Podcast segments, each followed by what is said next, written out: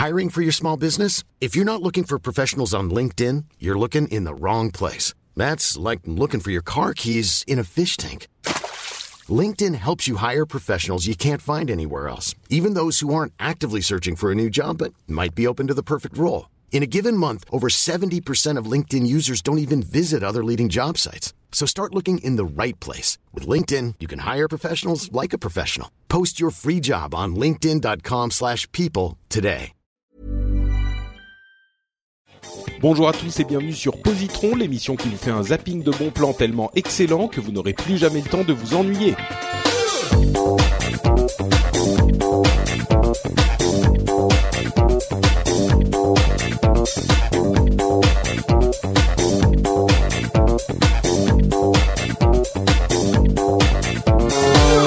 Bonjour à tous et bienvenue sur Positron. Positron, c'est l'émission où on vous recommande des trucs cool pour quand vous vous ennuyez. je me perds dans mon introduction parce que, comme vous le savez, depuis la semaine dernière, je suis tout seul pour cette session de Positron. La semaine dernière, je veux dire l'épisode précédent, et pour cette session entière, c'est-à-dire les quatre épisodes, nous en sommes au second, euh, deuxième épisode de mon voyage vers euh, l'indépendance totale, où je serai pro podcasteur professionnel. Vous savez, c'est le 30 octobre que ça arrivera. Euh, donc ce deuxième épisode où je suis tout seul, accompagné tout de même de notre auditeur Joël qui nous envoie ses bonus, qui nous a envoyé ses bonus pour euh, le, le, les recommandations pour Positron. Donc euh, je vais vous faire une petite recommandation moi-même et nous aurons aussi celle de Joël qui, encore une fois, très gentiment nous a envoyé des recommandations très bien écrites et très à propos. Aujourd'hui, je vais vous parler de Japon et Joël va vous parler de Japon aussi. Donc euh, c'est un petit peu Japon x2 euh, pour cet épisode.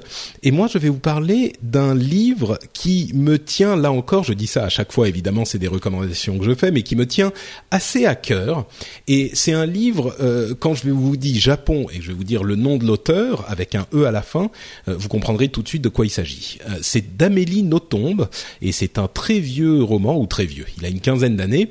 Vous savez, vous l'avez compris, il s'agit de Stupeur et tremblement. Stupeur et tremblement, c'est un livre qui est sorti en 1999. C'est le livre qui a vraiment lancé Amélie Nothomb sur la, la scène publique. Et pour moi, c'est j'ai lu peut-être, je sais pas, quatre ou cinq livres d'Amélie Nothomb, et il y en a deux types euh, d'après mon, expérience assez limitée. Il y a les livres où elle parle de son histoire à elle, et elle lit les livres où elle fait de la fiction un petit peu bizarre. Ceux que j'ai préférés, ce sont ceux où elle parle de sa vie et de son histoire à elle. Euh, c'est le cas dans Stupeur et tremblement, où elle nous parle de son expérience au Japon quand elle était adolescente, c'est-à-dire qu'elle a grandi au Japon euh, D'ailleurs, elle a fait un, livre sur ce sujet aussi, sur ses, toutes premières années au Japon, qui s'appelle Métaphysique des tubes, que j'ai beaucoup aimé aussi. Euh, mais celui-là, donc, c'est quand elle revient au Japon, euh, encore adolescente, et elle va travailler dans une société japonaise. Je crois qu'elle est adolescente, mais elle va travailler dans une société japonaise et vivre et, être confrontée à toute la à tous les conflits culturels et à tous les, toutes les différences culturelles qu'il va y avoir entre son éducation euh, européenne, donc belge puisqu'elle est belge, et le Japon et la culture euh, japonaise. C'est un livre qui, pour moi, est particulièrement euh, touchant parce que on...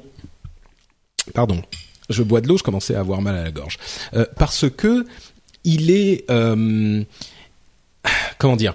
Moi j'ai vécu au Japon pour ceux qui le savent, euh, pour ceux qui ne le savent pas plutôt, j'ai vécu pendant quelques années et c'était de 1999 à un petit peu plus tard et le livre est sorti en 1999. Donc en fait j'ai été confronté à ces euh, différences à peu près au moment où son livre où elle en parlait euh, est sorti et elle est, elle dans, le livre, elle est dans une société fictive hein, qui s'appelle Yumimoto, et elle euh, elle vit une sorte de euh, chute euh, professionnelle où elle est elle est dégradée puis dégradée puis dégradée jusqu'au enfin dégradée elle elle fait bêtise sur bêtise, faux pas sur faux pas, et elle se retrouve finalement dame pipi euh, dans dans le, la société. Évidemment, c'est très euh, exagéré et c'est très c'est du ressort du comique et c'est complètement fictionnel, mais en même temps, euh, ayant vécu là-bas moi euh, ce genre de choses aussi, bon, j'ai pas, je suis pas devenu dame pipi tout de même,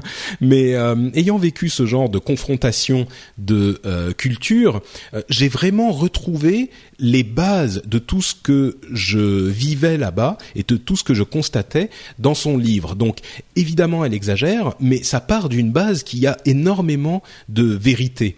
Donc euh, il y a quelque chose d'assez fascinant dans le livre qui en plus à côté de ça est euh, très bien écrit et très court, il fait très court. Euh, il fait je sais pas moins de 200 pages et donc il est très facile à lire et il est j'ai envie de dire drôle, mais c'est drôle et intéressant du début à la fin. Donc c'est quelque chose de particulièrement intéressant à lire si on veut se faire une idée. Comment dire? Évidemment, c'est des exagérations, c'est des généralisations, mais ça part un petit peu du principe qu'il n'y a pas de fumée sans feu. Et dans ce cas-là précis, euh, la base est quelque chose que, a constaté, que moi j'ai constaté. Donc il, y a du vrai aussi dans ce roman de fiction. Et en plus de ça, euh, accessoirement, c'est un bon roman. Donc euh, il n'y a vraiment pas de raison de se priver. Euh, moi, il m'a vraiment plu, je l'avais dévoré là-bas. je vais pas vous en dire beaucoup plus parce que tout est dit. je dirais simplement que les autres livres d'Amélie Nothomb, hormis euh, Métaphysique des tubes, j'en avais donc lu deux autres, ils m'ont pas vraiment plu. Euh, donc, si vous avez lu un livre de, de, fiction complète euh, de Nothomb et que vous l'avez pas aimé, ça ne veut pas dire que vous n'aimerez pas celui-ci. quand, encore une fois, quand elle parle d'elle-même, ça a un ton et une teneur très différente de, de du reste euh, de ses livres. Encore une fois, je n'ai lu que euh, que quatre d'entre eux, donc c'est un petit euh, une petite expérience, mais tout de même, voilà, c'est quelque chose qui est bon à dire. Ne, ne, jetez pas le bébé avec l'eau du bain si vous n'avez pas aimé d'autres de ses romans. Celui-ci pourrait effectivement vous plaire, surtout si vous êtes intéressé par le Japon, évidemment. Euh, et on parle d'être intéressé par le Japon, c'est à ce moment que qu'intervient euh, Joël qui saute dans Positron comme un, je sais pas, une euh, grenouille qui saute dans un lac. Voilà, c'est l'image qu'on va prendre en nous parlant de Gunm, qui est un manga et un animé. je vais vous lire sa recommandation et je vous en dirai deux petits mots ensuite. Il nous dit Gunm, c'est l'histoire d'une femme cyborg retrouvée dans une décharge par un docteur en robotique plus de 200 ans après être tombée de l'espace. L'histoire se passe environ 2300 ans après Jésus-Christ de notre ère. Rebaptisée Gali, la jeune femme va partir à la recherche de son passé tortueux et se découvrir au fil de l'histoire un don réel pour le combat et notamment le Panzerkunst un art martial martien datant de plus de deux siècles. L'histoire se scinde en deux avec euh, Gunm 9 volumes et Gunm Last Order 19 volumes. Les dessins sont de véritables œuvres d'art en plus de comporter une histoire recherchée et passionnante qui partira du cœur d'une cité où règne la terreur jusque dans l'espace au cœur des machinations des dirigeants planétaires. Alors, c'est effectivement une des euh, figures de proue du manga des années 90, je dirais. Ce qu'il ne précise pas, c'est que c'est un petit peu ancien. Euh, moi, je me souviens de l'époque où moi-même j'étais super méga fan de manga et d'animé et où on allait, euh, j'en parle souvent, hein, on allait faire la queue devant les, les librairies de de d'importation de, manga et Gun faisait partie de tout cet univers. C'était dans les, années 90, au début des années 90, euh, et c'était quelque chose de d'emblématique. Euh, c'était quelque chose de différent, d'intéressant et qu'on avait effectivement jamais vu ailleurs. Ce type de euh, graphisme, d'énergie, de, de de, enfin, ça fait presque partie de l'histoire de non pas du manga, mais de l'invasion du manga euh, en France. Donc, euh, je vous le recommande aussi. Ça a peut-être un petit peu vieilli. Euh, possiblement. Il est disponible en français évidemment maintenant et euh, il est ah, ça fait très longtemps que je l'ai pas lu, donc euh, je ne sais pas si moi-même je le recommanderais à tout le monde aujourd'hui, mais en tout cas, si vous êtes intéressé par les mangas aujourd'hui, ça pourra, quoi qu'il arrive, être quelque chose d'intéressant à aller regarder pour vous faire une idée un petit peu de ces grands morceaux que vous avez ratés à l'époque. Donc euh, voilà, ça s'appelle Gunm. Je vais vous dire comment ça se ça s'écrit. C'est G U N N M. Donc c'est ça aussi, c'est ces noms bizarres qui nous fascinaient à l'époque. Euh, et c'est disponible évidemment dans toutes les bonnes crèmeries. C'est quelque chose d'assez intéressant que je recommande aussi. Je vous rappelle ce que je vous recommandais moi, c'était Stupeur et Tremblement de d'Amélie Nothomb et là donc c'est Gun. Ah oui, entre parenthèses, il y a Stupeur et Tremblement, le film que je n'ai pas vu. Euh, j'ai juste lu le roman, donc je ne sais pas du tout ce que vaut le film. Euh, d'ailleurs, si vous l'avez vu et que vous pouvez nous dire ce que vous en pensez, vous pouvez le faire sur frenchspin.com, le site où vous retrouverez les notes de l'émission et euh, vous retrouverez aussi euh, de quoi commenter. bon, c'est ça, c'est-à-dire qu'il y a les commentaires euh, sur l'article, évidemment. Donc, si vous voulez nous dire de quoi il en retourne pour le film Stupeur et Tremblement, vous pouvez le faire là-bas. Et vous retrouverez aussi d'autres émissions qui pourraient vous plaire, comme le Rendez-vous Tech ou Upload au hasard. Je termine en vous rappelant le Twitter de Joël, qui est Joël SSS82. Je le remercie encore. Et je vous rappelle mon Twitter, NotePatrick, mon Facebook, NotePatrick aussi, et je suis sur Google Plus également, évidemment. Je vous remercie d'avoir écouté ce positron et je vous donne rendez-vous dans deux semaines pour un nouvel épisode. Ciao à tous